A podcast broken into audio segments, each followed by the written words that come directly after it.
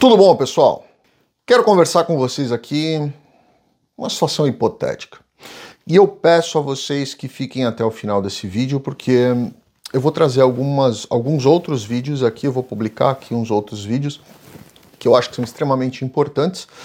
E eu quero a opinião de vocês. Eu vou tentar trazer só questionamentos aqui. E eu vou deixar para vocês opinarem, tá? Vamos lá, imagina uma situação hipotética. Imagina que você está dentro da sua casa, que você trabalhou anos, pagou ali a prestação do financiamento da sua casa e você está na sua casa e você está cozinhando, fazendo um jantar ali é, para os seus filhos, para o seu marido, para sua esposa. Você está ali com a sua família. Vamos imaginar que você tem ali dois filhos, casado, casada, né? Com dois filhos, tá ali, dentro de casa, um cachorro, tá tudo tranquilo.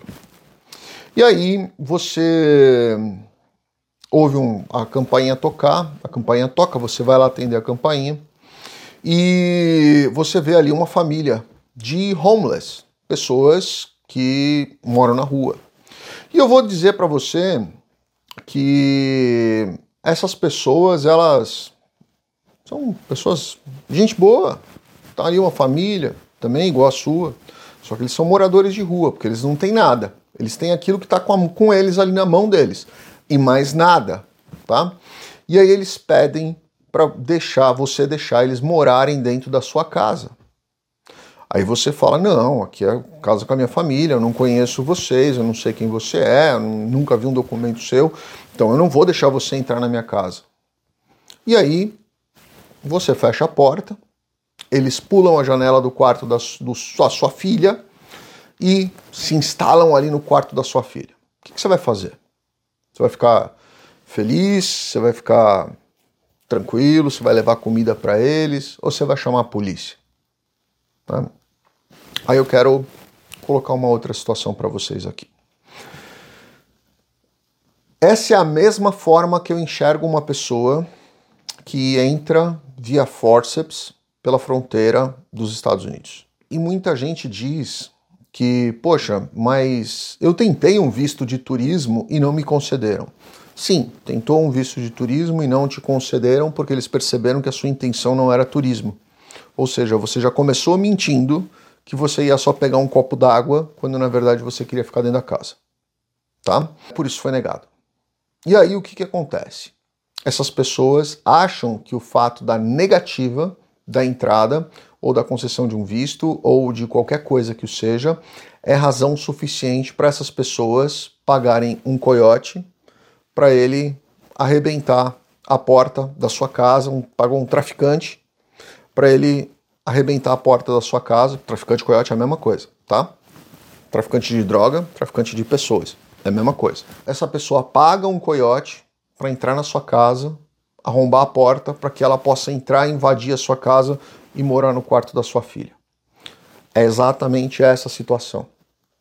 E muita gente critica quando eu falo né, que eu sou contra esse tipo de, de violência. Isso para mim é estupro de fronteira. Isso para mim é uma agressão muito grande a um país. É, é, eu, eu não acho certo a pessoa ficar em overstay, mas eu prefiro mil vezes uma, uma pessoa em overstay do que uma pessoa que violou fronteira. Por causa dessa questão. Tá? Tanto que você tem o indocumentado e o ilegal. São duas coisas distintas. Indocumentado, a pessoa ficou sem status. Ela, ela veio, ficou, teve um status e ficou sem status. Mas ela passou por uma checagem. Ela, ela recebeu um convite para entrar no país. Ela não cumpriu a parte dela, mas não violou nada. O ilegal é outra coisa estourou fronteira. Eu, eu não quero dar a minha opinião sobre esse tipo de coisa, mas eu vou deixar alguns vídeos aqui para vocês e me, me incomoda bastante quando as pessoas primeiro é, falam: olha, eu paguei 20 mil dólares para um, um coiote, né? É, isso me incomoda porque muitos processos legais de imigração custam metade disso. Outra questão: as pessoas veem e contam o, o que elas viveram como se fosse um ato heróico. E pior, elas colocam Deus no meio. Né? Vocês podem ver que muitas dessas pessoas falam: não, porque naquele momento eu orei para Jesus e pedi que ele me ajudasse. E é igual aquela história da pastora que veio me criticar aqui, né? E, e é, foi engraçado porque aquela pastora ela veio, criticou, aí depois ela amaldiçoou todo mundo em nome de Jesus e aí ela sumiu, né? É, e a mesma coisa, né? a pessoa faz algo que ela sabe que não é correto, que como cristão eu digo para vocês não é assim que eu enxergo que seja o ensinamento de Deus. Deixa aqui se você é religioso, se você é, é cristão, se você é de qualquer outra religião, escreve aqui o que, que você acha desse tipo de, de situação. E aí essas pessoas envolvem Jesus e Deus no meio como se eles estivessem apoiando isso, né? É, colocam a família, crianças, crianças, com água no Rio Grande batendo na orelha, né? E a gente já viu histórias aqui, eu já contei histórias aqui de crianças que morreram no Rio Grande porque os pais não conseguiram segurar ali na correnteza, nas crianças e até não conseguiram eh, eles mesmos atravessar, né? E, e aí essas pessoas contam aqui como se isso fosse um ato heróico. Ah, mas eu não faria nunca mais. Não devia ter feito a primeira vez, né? Mas enfim. E aí, elas, essas pessoas, elas têm uma necessidade tão grande de, de publicar isso, o que eu, eu entendo porquê, né? E elas é, abrem canais nas redes sociais, expõem isso e colocam isso ali publicamente como se fosse algo correto, indicado. Ah, não, mas eu não faria nunca mais. Fez, está servindo de exemplo, péssimo exemplo para as outras pessoas que você já parou para pensar que se alguém morrer fazendo o que você fez depois de assistir o seu vídeo, é, é um peso que você vai levar, né? De karma, pelo menos, para sua vida. E, e, eu acho que as pessoas não pensam nisso, né? elas, elas querem a mídia, elas querem aparecer, elas querem falar, elas precisam falar como se aquilo fosse o maior achievement, da, o maior, maior, maior conquista da vida delas. Né? E sem, não importa, se alguém vai querer fazer a mesma loucura e, e essa pessoa morrer, ah não, a escolha foi dela. As pessoas perderam um pouco do, do senso de responsabilidade pelo que elas falam, pelo que elas propagam e por aquilo que elas efetivamente semeiam né, por aí. É, eu vou colocar aqui para vocês alguns vídeos, não vou falar nada, já vou me despedir de vocês, vou deixar alguns vídeos aqui para vocês assistirem. E esses vídeos foram salvos e publicados por essas próprias pessoas. Então, eu deixo aqui para vocês pensarem, refletirem por favor, deixem aqui no comentário o que, que vocês acham desse tipo de situação. Não só de fazer, como trazer a família, pagar coiote e publicar isso como se fosse um grande mérito, né? Mesmo dizendo aí que em nome de Jesus nada disso, as pessoas não devem fazer esse tipo de coisa. Pensem nisso e o risco que isso traz para as demais pessoas que estão assistindo esses vídeos. Fiquem com Deus, obrigado, assistam os vídeos. Sim, gente, é muito caro. É muito caro. Nós pagamos, em três pessoas, eu, meu marido e meu filho, nós pagamos 126 mil reais. E quando eu falo assim que eu não indico, que eu não aconselho a pessoa a vir dessa forma, não é nem por conta do dinheiro, sabe? Porque chegar aqui a gente trabalha e paga. É pelo risco que nós corremos e que a gente coloca os nossos filhos também, né? Nesse risco. É, quando nós viemos, é, em seis dias, meu filho perdeu 4 quilos e meu filho tinha 4 anos, então você pensa que uma criança em 6 dias, um criança de 4 anos perder 4 quilos é muito.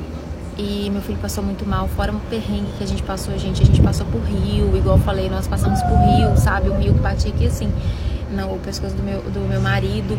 E é muita coisa, é muita coisa. Eu não indico, eu não aconselho. Ah, e as pessoas falam assim, ah, mas porque tá aí já, então por que, que não pega e volta? Gente, pela glória do Senhor Jesus, nós chegamos aqui em segurança e todos com vida. Então nós entramos, ok, graças a Deus entramos. Mas na hora lá, eu pedi a Deus assim, Senhor, me tira daqui e, e nem que o Senhor me volte para o meu país. Eu vou lá, Senhor, eu conquisto tudo de novo com a minha família. Eu, eu voltando para casa com a minha, minha família, com meu marido e com meu filho, porque eu fiquei esses dias todos é, afastado do Cleito, né? Porque na imigração eles separam a, a mulher com filho e o homem.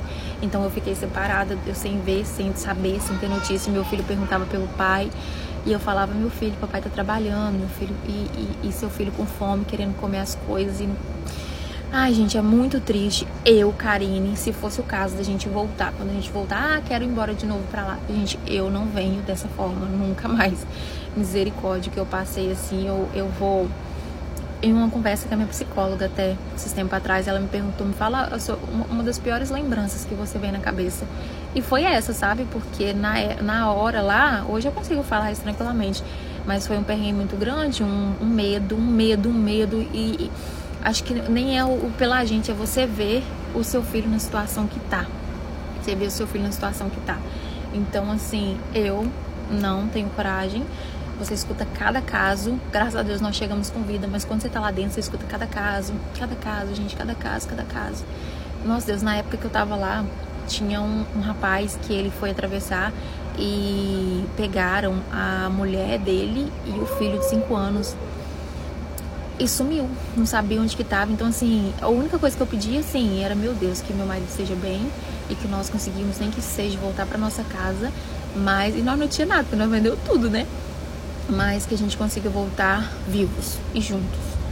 Porque, ai, gente, é sério. A gente, quando tá lá, a gente realmente não acredita tanto que as pessoas que estão aqui falam. A gente acha que é porque não querem que nós, que a gente veja. Mas não é, gente. Realmente, quando a pessoa te falar que é complicado, é. Aí vai dar consciência de cada um, mas eu não indico fazer isso. Você é de namorado, moça. Cadê seu namorado, moça? Já paguei quem eu devia, graças a Deus eu tô sossegado. Eu... Sinta-se um imigrante ilegal é prestes a entrar nos Estados e, ó, Unidos. Quer ganhar dólar? Dólar para ganhar dólar é assim. Quer ganhar dólar, ó, a turma aí, ó. ó no, o nosso comboio. Paredão, mostra o paredão que se nós subir descer de. Tá vendo? Lá em cima nós subiu lá em cima e teve que descer, ó. Aí o pessoal tá descendo. Já tem gente lá em cima, nós tô indo, ó. Ok? Só pra vocês verem que não é fácil. Eu não sei, o coiote acho que errou o caminho aqui. O coiote acho que errou o caminho. O coiote errou o caminho e nós temos que voltar, ó. Olha, ó. Nós tava lá em cima, lá no paredão lá em cima, nós temos que voltar. O pessoal descendo. Tá vendo? Fácil não, pessoal. Tem que estar bem fisicamente, psicologicamente, tá? Porque é imprevisto que você vai enfrentar. É imprevisto. Mãe com menino, menino chorando. Não é fácil não. Preço que se paga, aliás. Olha lá, pessoal subindo lá. Vocês lá embaixo da cidade do México, tudo é México ainda. Nós estamos chegando perto da fronteira. Olha lá, ó.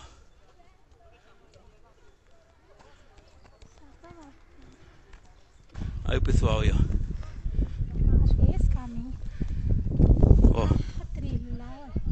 Isso aí, pessoal. Depois eu mando outro aí pra vocês gravar aí. And she didn't even take any drugs. She would rain all day, couldn't wait for her sun to shine. And you made it shine there when she cried. You saved her life. Como eu faço para arrumar um coiote para me levar para América? Isso é muito simples. Liga para Valadares. Qualquer número que atender em Governador Valadares vai ser um coiote. Pode ligar. Liga aí quem atender lá é o coiote. Se ele não for um coiote, o pai dele é, a mãe é uma canhota, mas pode ligar. Qualquer um que você ligar para Valadares, você vai encontrar um coiote. Certeza absoluta.